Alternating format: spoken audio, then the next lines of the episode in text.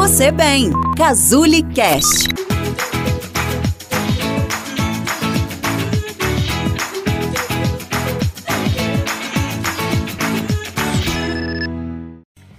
Jejum intermitente, sal rosa do Himalaia, tira glúten, lactose, dieta low carb, cetogênica. Eu quero emagrecer, Nutri. Por onde eu começo?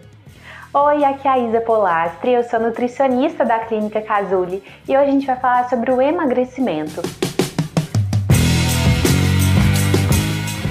Será que é preciso fazer suco detox, comer arroz integral? Será que é preciso virar bananeira de cabeça para baixo para conseguir o emagrecimento? Bom, perder peso é a demanda de quase 90% das pessoas que eu recebo no consultório, mas elas vêm até mim com um excesso de informação imenso, de coisas que elas veem na internet, receitas de revistas e até mesmo é, mídias sociais, né, em geral, que trazem então muitos medos para essas pessoas. Algumas ainda pensam que é preciso parar de comer ovos ou não comer abacate, ou até consumir produtos muito caros de lojas de comidinha fit para conseguir o peso desejado. Hoje eu quero contar para você três dicas especiais para te levar a esse start no emagrecimento sem precisar de fazer grandes esforços. Vamos lá? A primeira dica é que você estabeleça metas. Quando a gente não sabe aonde a gente quer chegar, qualquer caminho serve, não é verdade? Mas só que as metas, elas não podem ser gerais do tipo beber mais água, fazer caminhada, comer mais fruta. Não. A meta que você vai estabelecer precisa ser SMART e eu vou explicar para vocês o que significa cada uma dessas letras. Em primeiro lugar, a meta precisa ser específica. Para fazer uma meta específica, você precisa saber o que você quer, como você vai fazer, onde, com quem e por quê. Então vamos supor que você queira beber mais água no seu ambiente de trabalho, porque lá você fica muito atarefado e se esquece. Então seria legal que você tivesse uma garrafa na sua mesa ou que o seu celular disparasse lembretes para te chamar atenção para essa meta. A meta também precisa ser mensurável, você precisa estabelecer quantidades ou também qual vai ser o tempo de execução daquela meta. Então vamos supor que você queira fazer caminhada. É preciso estabelecer que vai ser 150 minutos por semana, dividido em três dias, por exemplo.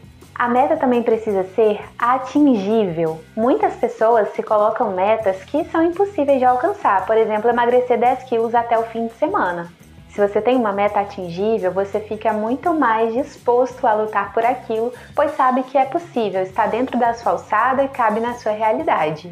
A meta também precisa ser relevante. Vamos supor que a sua meta seja ficar com o abdômen invertido, com a barriga tanquinho e tudo mais mas só que você nem faz questão de ter estética ou de ir à praia ou de tirar fotos do seu corpo. Então aquela meta passa a ser irrelevante para você e aí fica mais difícil de alcançá-la porque não tem importância real na sua vida.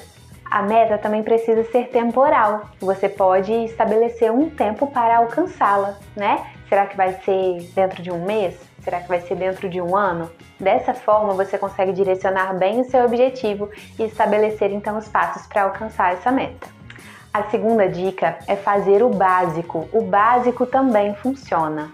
Ao invés de você perder tempo procurando shakes, chás e vários artifícios para conduzir o seu emagrecimento, faça o básico. Coma mais vegetais, se planeje para fazer as compras e organizar as comidas na sua geladeira para a semana. Beba água, se exercite, durma bem, tenha ao seu lado pessoas com energia boa para te trazer alegria. Vá a consultas médicas, atualize os seus exames de sangue, cuide daquilo que está sendo necessário procure a ajuda de um nutricionista que vai fazer uma conduta individualizada para você.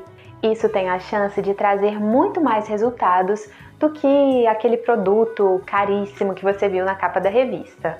A terceira dica é tenha paciência. Quantas vezes eu já vi pessoas desistindo bem próximo de alcançar a meta? Bom, o tempo vai passar de qualquer jeito. Se vai demorar um ano ou dois, esse tempo vai passar. Então, que passe com você se cuidando. Exercite a sua paciência para ser persistente, perseverante, sabendo que não foi de uma hora para outra que você teve esse ganho de peso e nem será de hoje para amanhã que você vai perdê-lo. Eu sei que às vezes é difícil de segurar a ansiedade, muitas pessoas têm até o hábito de comer para descontar a ansiedade. Mas nesse caso é preciso manejar essa ansiedade com a ajuda de psicólogos, talvez medicamento prescrito por psiquiatra caso ele ache necessidade, e também formas de você manejar a sua ansiedade com outras atividades. A atividade física, um hobby, um artesanato, estar ao lado de quem você ama, beber um chá, ligar para suas amigas. Isso também faz com que a sua ansiedade diminua e te dê então chance de continuar nesse processo. Eu espero que você tenha gostado dessas três dicas e no que precisar de ajuda para que o seu processo de emagrecimento seja mais leve, seguro, efetivo e duradouro, pode contar comigo.